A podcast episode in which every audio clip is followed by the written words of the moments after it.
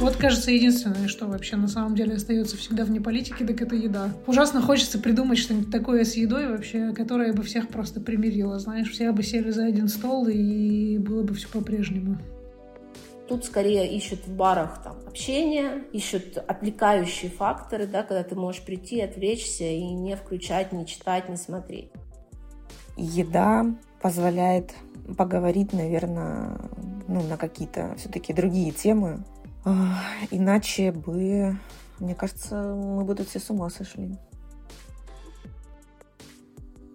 Здравствуйте, дорогие слушатели.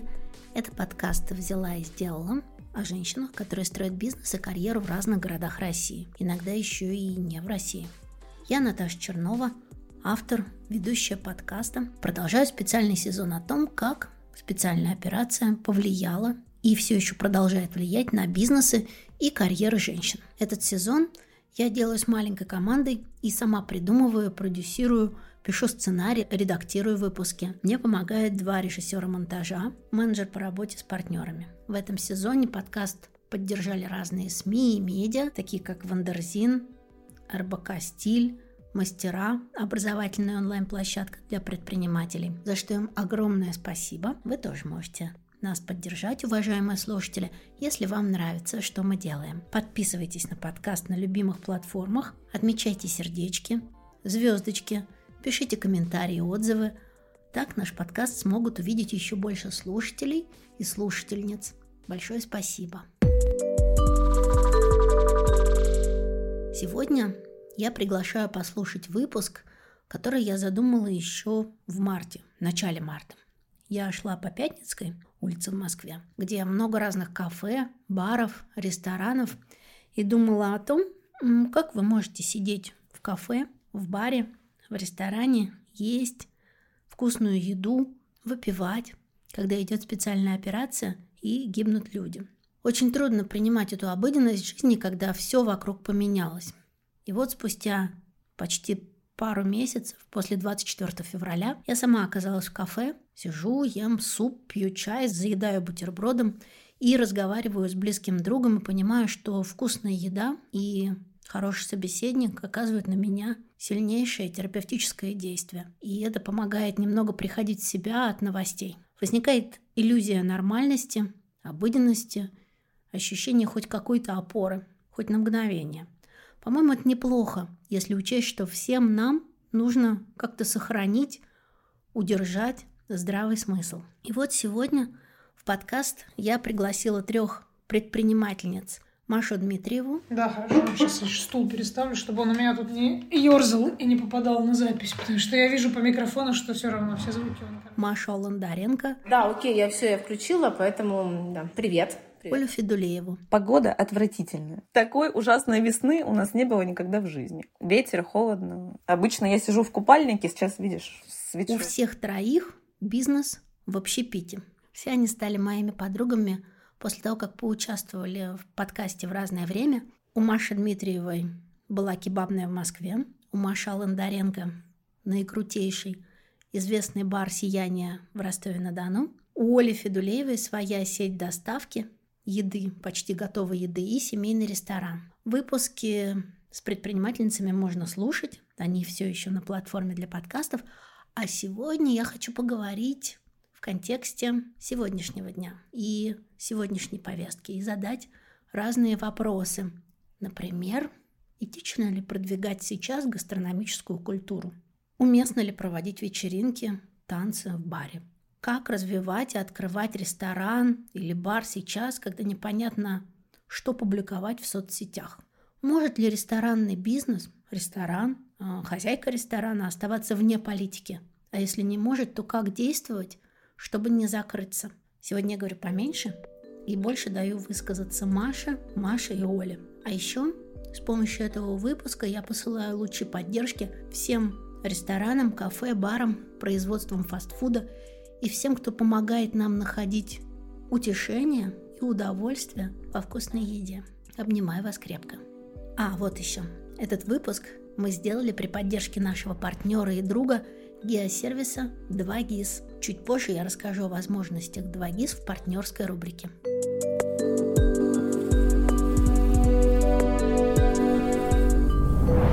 Сначала я спросила предпринимательниц, что у них сейчас с бизнесом, чем они занимаются, где находятся, ну и вообще какие новости. Это Оля Федулеева. Сейчас э, остался только ресторанный бизнес. Почти готовая еда, как она называлась, ушла за ненадобностью, скажем так. А это Маша Ландаренко. Сейчас я, вот прямо сейчас я в Галисии, это Испания, в городе Акаруне. Не очень представляю, как сейчас могу быть в Ростове и в России, особенно в Ростове. Я приняла решение сразу, я уже сразу 24 числа приняла решение уезжать. Я каждый день занимаюсь сиянием, я также продолжаю заниматься SMM, моем сиянии. Я продолжаю заниматься всей винной историей. Маша Дмитриева. Свернула все, осталось только с производством. А, мне один из моих коллег предложил, мол, вот хочешь ли зайти во вкусвилл, если хочешь, у них есть запрос на пиццу, на охлажденную. А достаешь из пакета и засовываешь в разогретую духовку, все. Вот, а я решила, что хочу попробовать, и, собственно говоря, это не то, чтобы там, знаешь, я такая щелкнула пальцами,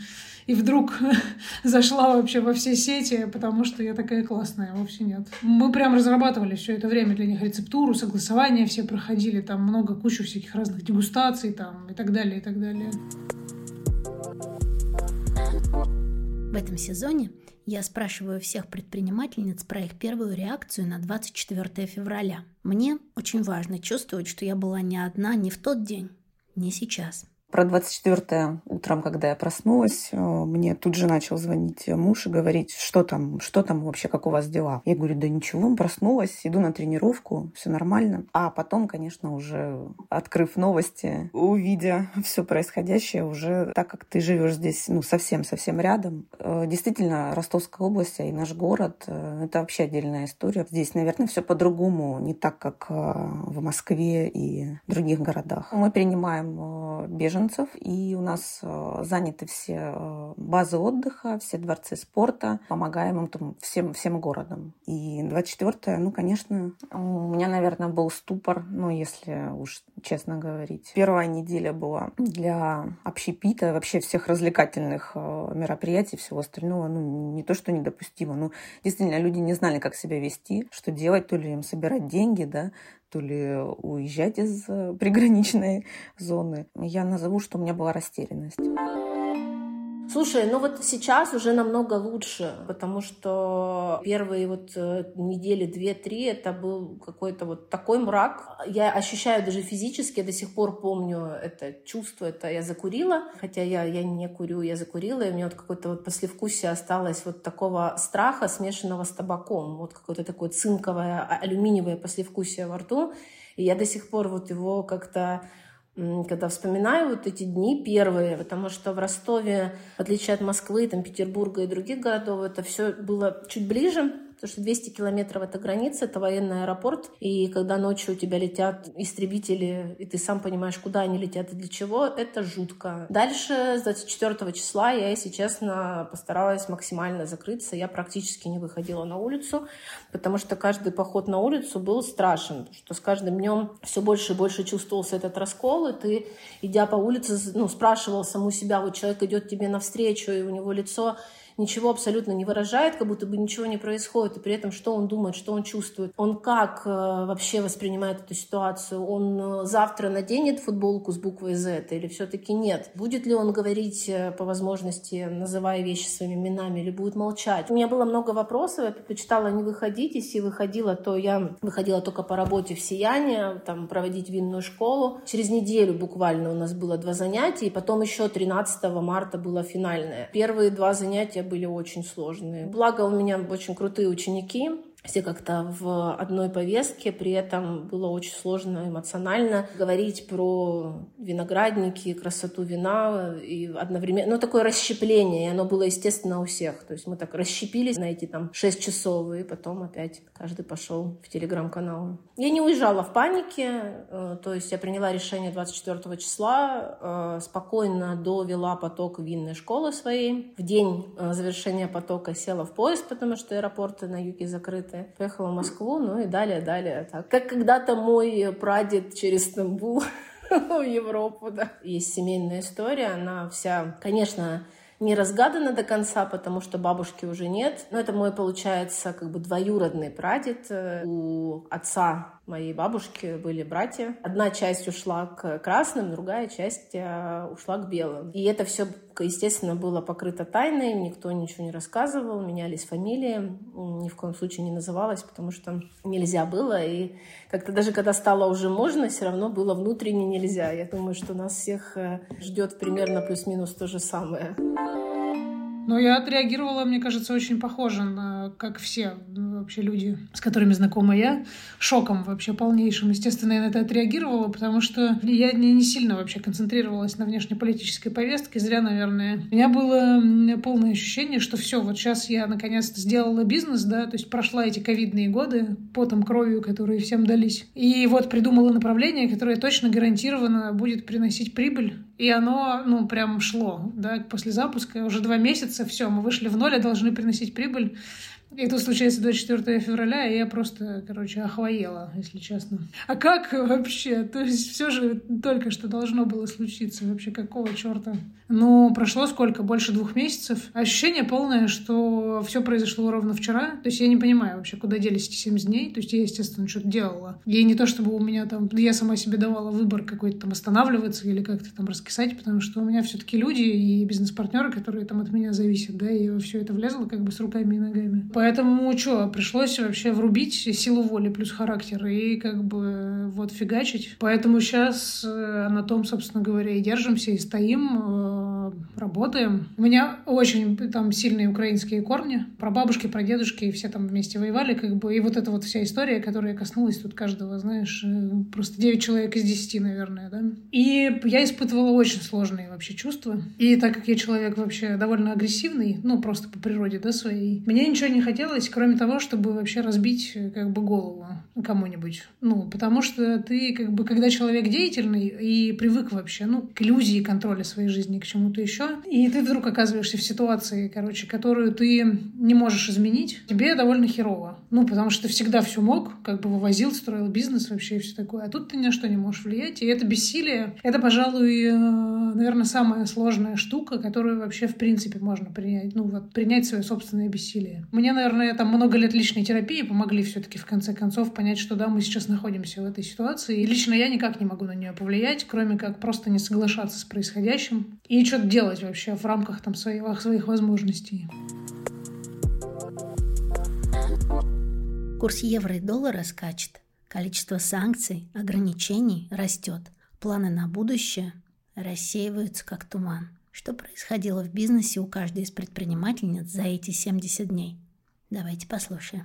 Сначала была такая паника у поставщиков, когда курс взлетел ну, прям резко и очень сильно. Часть компаний вообще остановили отгрузки, заморозили, потому что это было очень рискованно для них. Я говорю про вино и про другой алкоголь, не только про вино, и про крепыши, и про пиво даже частично. Потом, э, значит, остановились все отгрузки в отсрочку, то есть сразу только с стопроцентной предоплатой. Цены повысились до 60%, потом они уже, когда курс падал, вот сейчас он падает, они немножечко откатывают назад, но дело в том, что привоз вина Россию не только зависит от курса напрямую. Одно дело курс, по которому ты покупаешь, другое дело логистика, которая сейчас просто расходы на логистику выросли ну, в разы, и сроки, и сложность вообще поставки вина, и уход э, с рынка некоторых э, винных производителей, поставщиков. Их немного, винную тему это коснулось минимально, но здесь работает институт репутации, здесь скорее, скорее просто винодел работает с э, дистрибьюторами, которые годами зарабатывали себе репутацию, и очень хорошую репутацию, поэтому тут договоренности почти все сохранены, но цены, конечно, растут. На продукты цены очень выросли. Причем это произошло вот прям мгновенно мгновенно. То есть и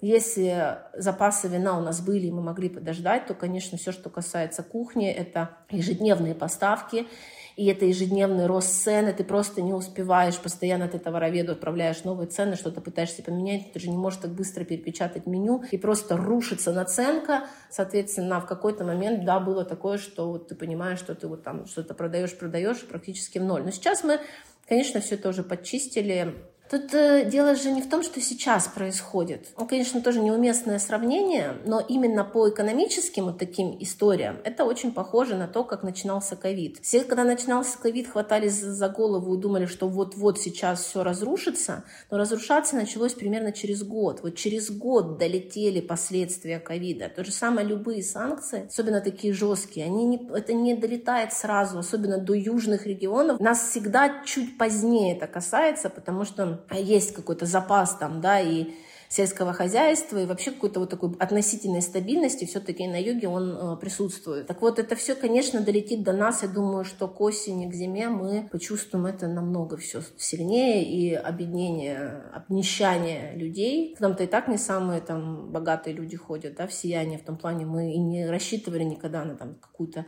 э, верхушку элиту, да, там у нас э, вот тот самый только-только начинающий формироваться средний класс к нам приходил, да, ну и плюс ребята, студенты, какие-то молодые ребята, которые занимались основном, ну чем, SMM, маркетинг, да, блогерство, то есть то, что сейчас обрушилось, вот просто вот, ну, я не знаю, такого количества вакансий SMM щиков на рынке, наверное, не было вообще никогда. Пока я не могу сказать, что все как-то ужасно. Сияние работает, цены выросли, люди этот рост цен понимают, признают, адекватно воспринимают и пока продолжают ходить в сияние. Что будет дальше, я не очень знаю, не очень понимаю, особенно в зимний сезон. Естественно, мы пытаемся сейчас э, укрепить и вырастить команду, да, потому что два партнера из трех не находятся территориально сейчас в России, но вот так сложилось, и очень помогает наш третий партнер, который остался на месте. За «Сияние» будем бороться до последнего, потому что это такой очень важный для нас проект, и мы ковид за него боролись в ущерб другим проектам, и сейчас будем бороться до конца. До конца это когда мы не сможем зарабатывать деньги, чтобы платить зарплату сотрудникам, не сможем содержать заведение и не сможем работать в рамках той концепции, которую мы выбрали, ну вот, наверное, тогда и будет конец, но как бы мы его пока даже не прогнозируем. Мы ничего не останавливали, но э, нам пришлось, конечно же, поднять э, цены, потому что поставщики даже на российское производство, которое у нас э, тут казалось бы, ни от чего не зависело, но цены все равно поднялись на 30% минимум, в том числе и на вино, ну, на алкоголь. И э, мы просто пересчитывали, и сейчас вот э, люди уже стали э, ходить в заведения, и как-то ситуация выровнялась. Очень много людей уехало, действительно, ну, на какой-то период. Сейчас уже кто-то вернулись, кто-то действительно уехали. Я тебе рассказывала про Таганрог, IT-столицу России. Сама понимаешь, с, как, с какими проблемами и столкнулись и эти ребята. Соответственно, те, кто не уехали, они не ходили в рестораны, а это наши гости, это большая часть. Все по той же самой причине. Естественно, из-за понимания, что делать дальше, из-за экономии денег, потому что, ну, как бы идти в ресторан, знаешь, тратить там 5000 рублей за день, ну, такое. Команда молодцы. Мы как-то все так собрались и э, поняли, что ну, ну, неизбежно, как бы, естественно, мы не будем закрываться, естественно, я все равно буду платить всем зарплату. Чуть-чуть урезали смены а, обслуживающего персонала, официантов, а, барменов, а, повара, естественно, готовили. Мы разрабатывали разные схемы, что же нам действительно делать, если вдруг вообще станет все еще хуже. Уже придумывали планы возвращения опять к каким-то там наборам, да, или продуктовым, или еще чему-то. Ну, был такой мозговой штурм. Мы не собирались, сложа руки, ничего не делать, да, и распускать всех по домам. Нет, конечно, мы хотели работать, и мы знали, что мы будем что-то придумывать. Вот так. Абсолютно поменялось меню. Потому что все весеннее меню, оно полностью из локальных продуктов. Тем самым нам удалось э, снизить стоимость блюд, естественно. Ну, потому что такими ценами, которые сейчас стали на импортные э, продукты, это просто колоссально. Это 30% выросли на российское производство цены. А там чего-то вообще не стало, как ты понимаешь. Что-то просто из-за логистики стоит космических э, денег. Но я хочу сказать, что я в этом смысле даже немного рада. А, то, что у нас получилось сделать вокальное меню, оно вышло изумительным просто. Мы наконец-таки, знаешь, стали подавать а, нашего вот сазана жареного, такого с корочкой. Нашли какие-то интересные там тоже позиции, стали вялить утку. Ну, в общем, меню действительно получилось Но у нас все продукты подскочили, естественно. Что-то исчезло, что-то вообще там не отгружали, потому что поставщики, кто держал все это на складах, это была ежедневная просто такая истерика, да, приходилось каждый день э, там находить какие-то решения. То есть только-только мы, знаешь, вышли из подковидного режима, когда можно было планировать на месяц, на три вперед, снова вошли вообще резко в режим, решаем все здесь прямо сейчас. Поэтому у нас, конечно же, выросла себестоимость, и мы там искали замену судорожную. Нам было за два месяца только это удалось сделать. Правда, вообще странное ощущение, такое чувство, что было все вчера, потому что столько там за эти 70 дней вообще всего послучалось, случалось, что даже сложно вообще это все уместить как-то в один рассказ.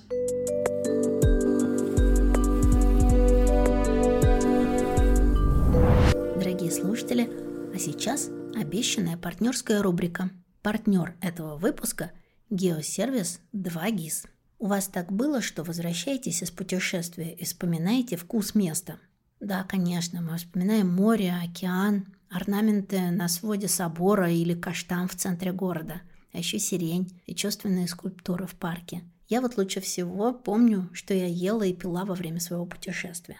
Узбекистан. Горячий, неспешный, с ароматными теплыми лепешками и вкуснейшим бешбармаком на базаре. Камчатка. На обед нежное крабовое мясо. Бонусом вид на океан. Обожаю Владивосток с его умными коктейлями и шотами в барах. За несколько поездок я так и не смогла попробовать все. А кто был, помните свежий гребешок на набережной? У меня есть такая привычка. Накануне любой поездки я всегда составляю список, где поесть, где выпить. Согласитесь, не просто найти место в новом городе без инсайтов от тех, кто уже был и может порекомендовать правильное место. Казалось бы, вот Питер, весь на ладони, а каждый раз едешь и новое место. Да, блин, что Питер. Недавно были на одном концерте в Москве и разогретые танцами отправились выпить на Покровке. Там полно мест, людная улица без дефицита туристов и тусовщиков. А классное место, вот чтобы прям вот зайти и кайф, фиг найдешь. И вот мы по наводке оказались с друзьями в закрытом баре-квартире. Сидишь как на кухне, и алкоголь не кончается. Я очень ценю хорошие рекомендации. Еще больше ценю хорошие места. Например, про бар «Сияние» Маша Лундаренко в Ростове-на-Дону я узнала от друзей друзей, а потом выяснилось, что это одно из знаковых культовых мест в России. Россия – страна с невероятно креативным общепитом. Вот и Маша сама так говорит. Всегда можно подобрать место для свидания, встречи с друзьями, коллегами, родными. А компания 2GIS, партнер этого выпуска, помогает найти подходящие места пользователям, а бизнесам рассказать про свои классные бары и рестораны. 2GIS – это геосервис, который объединяет в себе бесплатный справочник организаций, точную карту города и навигатор. 2GIS помогает людям ориентироваться в городе, экономить время, выбирать лучшие предложения на рынке, а бизнесу 2GIS помогает находить клиентов и развиваться. Люди обращаются к геосервису, чтобы решать ежедневные задачи. Например, выбрать бар для отдыха, ресторан для семейного праздника, потусить с друзьями, заказать доставку еды, выбрать по кухне и меню, найти новое место или место поблизости, а еще уточнить, можно ли прийти туда с собакой. Для бизнеса, будь то локальный семейный ресторан или федеральная сеть кафе, 2GIS – это контакт с потребителем и возможность рассказать ему максимально о ресторане, баре, кафе. Карточка заведения в 2GIS – это как онлайн-витрина бизнеса. Бизнес может разместить рекламу и выбрать 10 позиций, которые будут встречать клиентов сразу при открытии карточки заведения. Опция «Приоритет» помогает обойти конкурентов и сфокусировать внимание аудитории на вашем предложении. По статистике 2GIS 64% внимания, а это больше половины, приходится на первые 5 компаний в списке. Настроить карточку и обновить контент можно в личном кабинете для бизнеса. Там же вы найдете статистику, просмотры, клики, целевые действия, от количества звонков до совершенных поездок по навигатору. Персональный менеджер будет сопровождать вашу рекламную кампанию с самого старта, поможет настроить кабинет, а потом оценить результаты рекламы. Посмотреть истории успешных рекламных кампаний можно на странице отзывов и кейсов, а ссылку на эту страницу я оставляю в описании. Возвращаемся к нашим предпринимательницам. У меня в соцсетях после 24 февраля развернулась нешуточная ссора. между пиарщицей ресторанов и журналистом. Пиарщица продолжала после 24 февраля публиковать жизнерадостные фотографии с едой. Кто-то реагировал резко в комментариях. Как ты можешь это публиковать, когда гибнут люди? Я обещал даже прислать фотографии с боев. Кто-то помягче. Угомонись, пережди. Мне лично было некомфортно видеть такие посты радости, но я старалась найти объяснение.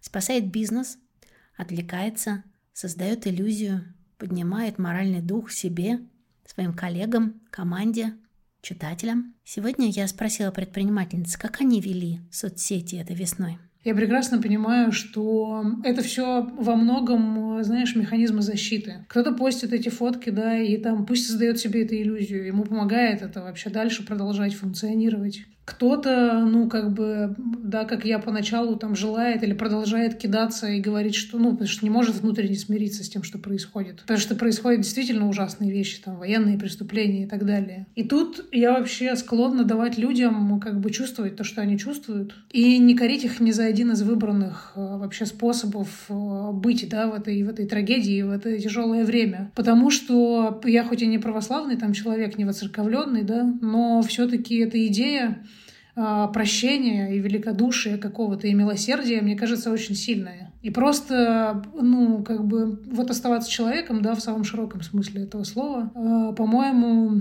лучшее, чем что вообще сейчас можно сделать. По отношению друг к другу и даже по отношению к тем, кто резко с тобой не согласен. Потому что э, я вот знаю, мои родственники, они вообще со мной не разговаривают про это, потому что они знают, что им, ну, просто пиздец. Я раскатаю как бы любого из них, они знают, что лучше как бы даже не начинать. Хотя, конечно, у них телевизор головного мозга, они это все смотрят, как бы, и как-то придумывают. Я прекрасно понимаю их уровень мышления и там недоступность альтернативной информации и чего-то еще. Но мы с ними выбираем как бы себя не гасить еще больше, потому что, ну, как бы всем тяжело, правда. Даже тем людям, которые, ну, вообще с тобой не согласны и в другом поле находятся. Им надо как бы дать быть такими, какие они есть. И, ну, не пытаться из себя последнюю душу как бы вынуть, попытки других людей вообще перетянуть на свою сторону. Все понятно вообще. Война закончится, любые войны вообще заканчиваются, а мы все останемся здесь. Ну, как бы, и нам потом друг другу вообще в глаза смотреть, и все как бы расстанет по своим местам. Я ни в коем случае тут, знаешь, не пытаюсь, знаешь, себя там э, успокоить и убаюкать и сказать, что все нормально. Ничего не нормально, как бы. Нормального ничего нет. Но сохранить себя очень важно.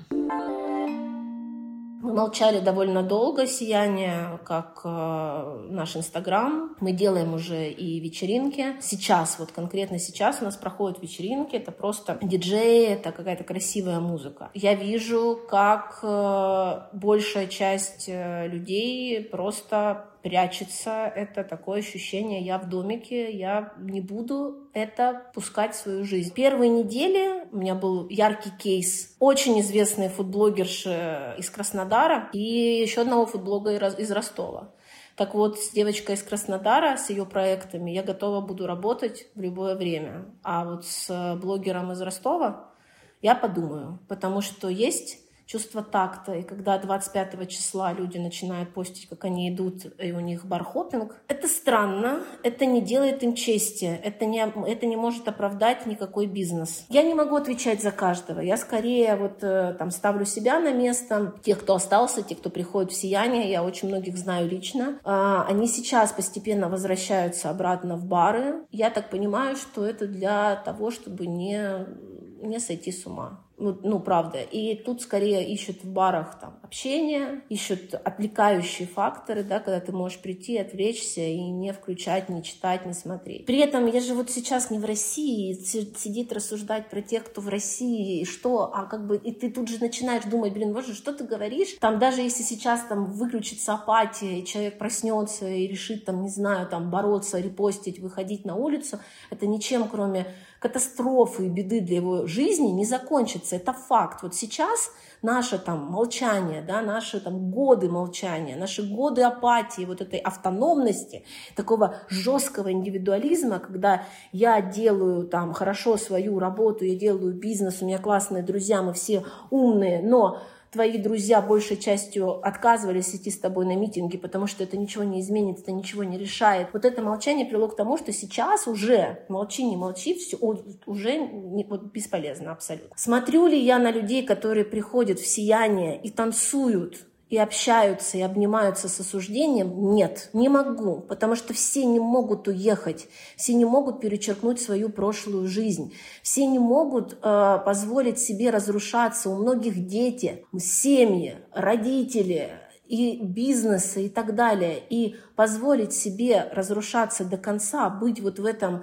перманентном горе, это невозможно. Это невозможно даже для тех, кто не молчит и кто находится, как бы называет вещи своими именами. И нельзя заставить людей страдать каждый день, каждую минуту. Скорее, тут наоборот сейчас нужно пытаться как-то цепляться за какие-то кусочки прошлой жизни, в том плане, чтобы когда это все, а это же как-то должно закончиться, должно остаться что-то такое не разрушенное до конца, не раздавленное вот э, бедой, да, которая случилась. Я пыталась вот э, за это время сходить на меня на пару вечеринок. Я не могу сказать, что я вот кайфовала так, как раньше. При этом я понимаю, что как бы сидеть в этот момент дома и в этих бесконечных новостях тоже это это тоже не окей. Это сейчас, мне кажется, вообще нет какого-то такого вот окей, что не пойти в бар, ну и что? Не улыбнуться там, не знаю, не пошутить, не посмеяться. А что, а что за этим? Что? Вот как бы другая сторона врать себе, что этого нет не читать новости, постить только ноготочки, цветочки, ну, совсем от, отрицать то, что происходит, это, это другая сторона. Вот тут вот эти крайности, они сейчас не очень уместные. Сейчас нет серой зоны, плане отношения к войне. Вот тут я ее не приемлю. А жизнь наша, в общем, стала такой довольно серой зоной, да, где ты не, ну, что ты не делал, ты в дерьме. Вот, ну, давайте честно. Ну, ты, ты вот в состоянии, когда ты живешь в стране, или ты из страны, даже если ты уехал, которая сейчас ведет войну. Точка. Все. Тут нет, как бы, ну, зачем лукавить. Но, как бы, при этом запретить людям э, ходить там по заведениям, не знаю, или покупать себе платье, чтобы как-то, наверное, странно тоже тыкать пальцем, ах, ты пошел в бар, значит, ты там, не знаю, кто там, какой-нибудь коллаборационист, да, или там конформист. Нет, ну это, не, это так не работает. Сложный вопрос, да, действительно. Мнения разделились у, у людей, и кто-то считает, что я делаю свою работу так, ну, так и буду делать. И мы, наверное, тоже все в ресторанной сфере, и это наш хлеб, наша работа, да, мы все равно, мы, мы, ну, мы должны это делать. Да, на какой-то период мы все вышли из Инстаграма. Ну вот прям ты читаешь эти новости, и ты, конечно, не хочешь ничего выкладывать. И там месяц, наверное, я точно ничего не выкладывала до дня рождения нашего ресторана. Ну, не могли тоже ничего постить, конечно же. Это было неуместно, ну, я так считаю. И так, на самом деле, поступили практически все у нас здесь, потому что, ну, работать действительно нужно. На что-то же жить нужно. А в рестораны люди ходить будут или переместятся на кухне, как в советские времена? Ой, не-не-не, останутся и пока точно. Более того, будут открываться новые, а, будут э, покупаться старые бизнесы, те, которые продаются, будут покупаться, что-то будет новое открываться, несмотря на сложности с открытием, которые сейчас из-за ну, роста просто э, себестоимости на проект, да, материалы и все остальное. И вот тут вопрос, как надолго мы закроемся от мира, поскольку общепит — это та сфера, которой нужен воздух, воздух, нужны идеи, нужно, чтобы шеф-повара ездили, сомелье ездили, рестораторы путешествовали, насматривались, потом адаптировали это к российскому рынку, делали круче. Блин, мы такой общепит у нас крутой, очень крутой. Нет такого, вообще не с чем сравнить. Просто фантастически в крупных городах по всем моментам. И да, это те ребята, которые в свое время насмотрелись на Европу, Америку, но сделали в России по-другому, сделали многие, сделали круче. Так что это выигрывает э, с большинством общепита по всему миру. Так вот, э, как мы будем долго закрыты? И тут не то, что уменьшится количество ресторанов и кафе как-то кардинально быстро. Это то, во что они превратятся. Потому что мы же все помним, что такое был общепит там в советское время. Ну, как помним, читали книжки там от Булгакова до Зощенко, да, и прочих остальных э, великих наших писателей. Но это, то есть, вот это все закрытая страна ни к чему хорошему не приведет. И я не про количество заведений. Но, знаешь, удивительно то, что вот буквально на праздниках э, прошлась по нашему городу и увидела, что открывается еще два новых заведения. Могу сказать, что люди будут ходить в рестораны. Будут. Однозначно, это сейчас уже показывает э, праздники, не только праздники. Я вижу, как э, улучшилось положение у нас. Ну, вспомни карантин, да? Мы все тоже мы сидели, а потом все не смогли больше сидеть и, я даже скажу, пустились во все тяжкие. Так и сейчас то же самое. Причем, знаешь, я недавно звоню своему другу, шеф-повару в Москву, ну, мы там с ним переписываемся, спрашиваю, а вот как раз когда вот эти вот две недели у нас там uh-huh. один стол за день, ну, там в глубоком минусе, я ему пишу, говорю, Артем, как у вас дела? А он говорит, а у нас как ходили все и так и ходят. Еда отвлекает. Еда позволяет собраться, да, нам вместе, в кругу, поговорить, наверное, ну, на какие-то все-таки другие темы. Иначе бы, мне кажется, мы бы тут все с ума сошли. Люди ходят э, друг к другу в гости просто потому, что это очень объединяющий момент. Вообще народ с кухни не выгонишь. Я вот не далее, как несколько дней назад вообще еле разогнала в 2 часа ночи, понимаешь, засели у меня на кухне, я спать ложусь, но не позже, чем в 12, потому что встаю рано. А они там как бы и сидят, и разговаривают, и разговаривают. Это правда объединяющий момент, но люди все равно не перестанут ходить, они будут ходить, и бизнес останется. То есть он перестроится, конечно же, адаптируется к текущей экономической ситуации. Там что-то еще произойдет, какая-то локальная перестройка. То есть как бы сам по себе бизнес никуда никуда не денется, да, люди продолжат ходить, конечно. Еда объединяет, совершенно точно. Иногда еще разъединяющие, но это, ну, знаешь, это у нас тут свои баталии на теме общепита, да, всякого разного. Кто-то начал переименовывать котлету по-киевски. Ну, то есть это как, знаешь, э, типа, забирай свои игрушки и никак и в мой горшок. Но это настолько вообще инфантильно и по-детски, ну, что над этим можно только смеяться, в общем-то, потому что, ну, не дай бог еще раз вспомнить, чей все-таки борщ вообще. Ну, как бы, вот, кажется, единственное, что вообще на самом деле остается всегда вне политики, так это еда еда, правда. В ней довольно много вообще силы. Ужасно хочется придумать что-нибудь такое с едой вообще, которое бы всех просто примирило. Знаешь, все бы сели за один стол, и было бы все по-прежнему. Понимаю, что это вообще в большей степени, конечно, мечты, но было бы очень круто. И, конечно, я спросила про будущее. Про прежнее будущее и про настоящее будущее. Все планы, все мечты э, у меня пока еще в голове я не отказалась. Я человек, который буду даже в таких э, условиях искать выход и э, думать, что, наверное, это какой-то шанс для чего-то другого. Ну, ты знаешь, мы сейчас э, думаем наперед, и, может быть, это будут еще какие-то проекты. Просто нужно сейчас действительно оценить целевую аудиторию и что, что нужно нашему городу.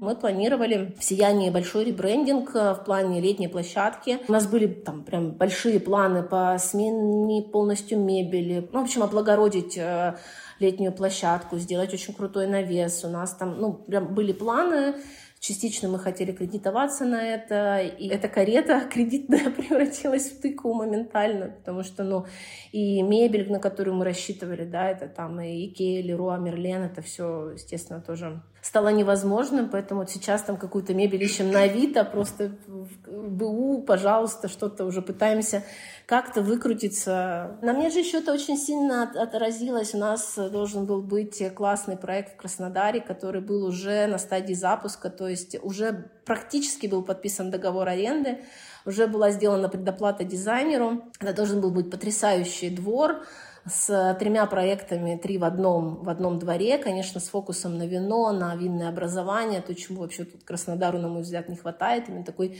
качественной винной истории с натуральным вином. При этом я понимала, что я могу остаться и могу сделать этот проект, чуть-чуть его трансформировать, попробовать сделать другим. Вот не, ну, не, я не смогла сказать, что вот сейчас мы строим планы на полгода вперед. Нет, поступательно, месяц, не больше. Ну, честно, э, уезжая, ты должен быть готов, что, возможно, придется делать и, и то, на что ты как бы не пошел бы там, находясь в том статусе, в котором ты был. Я никто и ничто здесь, это факт.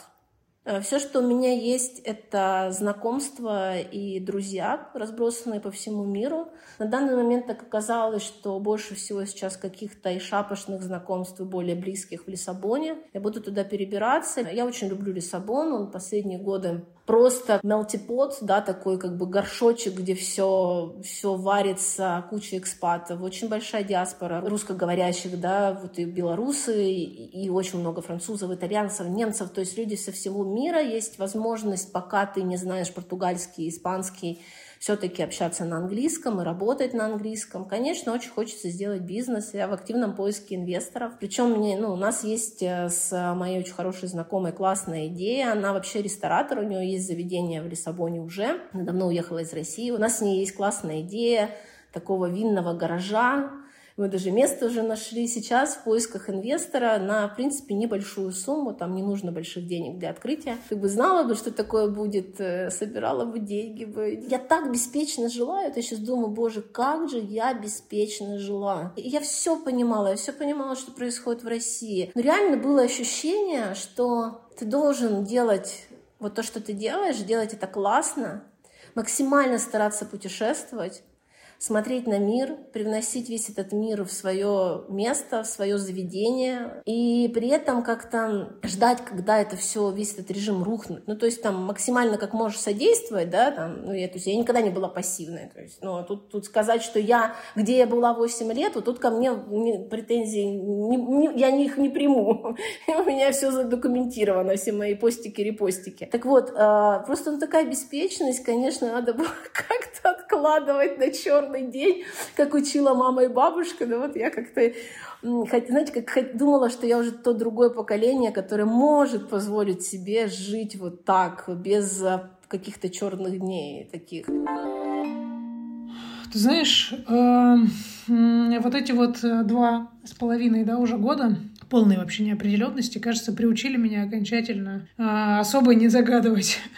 Потому что я как, э, как это, знаешь, была штука про ответственное потребление. Все же снижали свое потребление все это время, да, как бы осознанно там, ну, вот это вот. Ну, типа переизбыток, там у нас консюмеризм, там вот эта вот вся история, она как бы, да, все таки зачем вам там куча вещей, можно и поменьше. Я, кстати, долго этому противлялась, когда пока осознанное потребление входило вообще в нашу жизнь, потому что Э, например, мои бабушка и дедушка, которые меня выращивали, они как бы совсем не по осознанному потреблению не могли себе ничего позволить, а просто потому что, ну, как бы был Советский Союз, 90-е, и потом вот, этот, вот это все, что дальше. Вот, поэтому у меня была четкая ассоциация, как бы, что если ты не можешь себе ничего купить, то ты как бы в полной жопе находишься. Ну, со временем, с достатком, там, с чем-то еще, а теперь еще и с пандемией, собственным бизнесом, там, и с, да, с сократившимися финансовыми возможностями, я вообще, короче, пришла Потому что мне, правда, довольно мало надо. Ну, правда, вообще. Вот так вот через, через вообще сплошные потери ты вдруг осознаешь, что тебе, ну, что там надо, пару толстовок, вообще пару штанов, кроссовки, как бы, да, нормальные, и зашибись вообще, как бы, все классно. Поэтому я про, про будущее не знаю, что я про него думаю. Я только думаю, что в будущем я бы хотела только вообще лучше относительно самой себя становиться и там не сучиться, как бы не скурвиться и не вообще не отлететь вообще вдруг. И так, чтобы моя психика, знаешь, выдержала и начала искать какие-нибудь защитные механизмы, типа пусть все умрут вообще, потому что как бы ну, это сложно и смешно одновременно. Ну, то есть, как бы, когда до, до тебя вообще постепенно доходит вообще смысл всего происходящего, и что на самом деле нигде вообще не лучше. Ну, в том смысле, что как бы люди везде люди. И они везде. Где-то вот те, которые на стороне добра, где-то те, которые как бы все еще не поняли, что они на стороне зла. Поэтому просто я про это так думаю. Долгий ответ вообще на твой вопрос. А, просто в будущем просто хочу сохранить себя и все.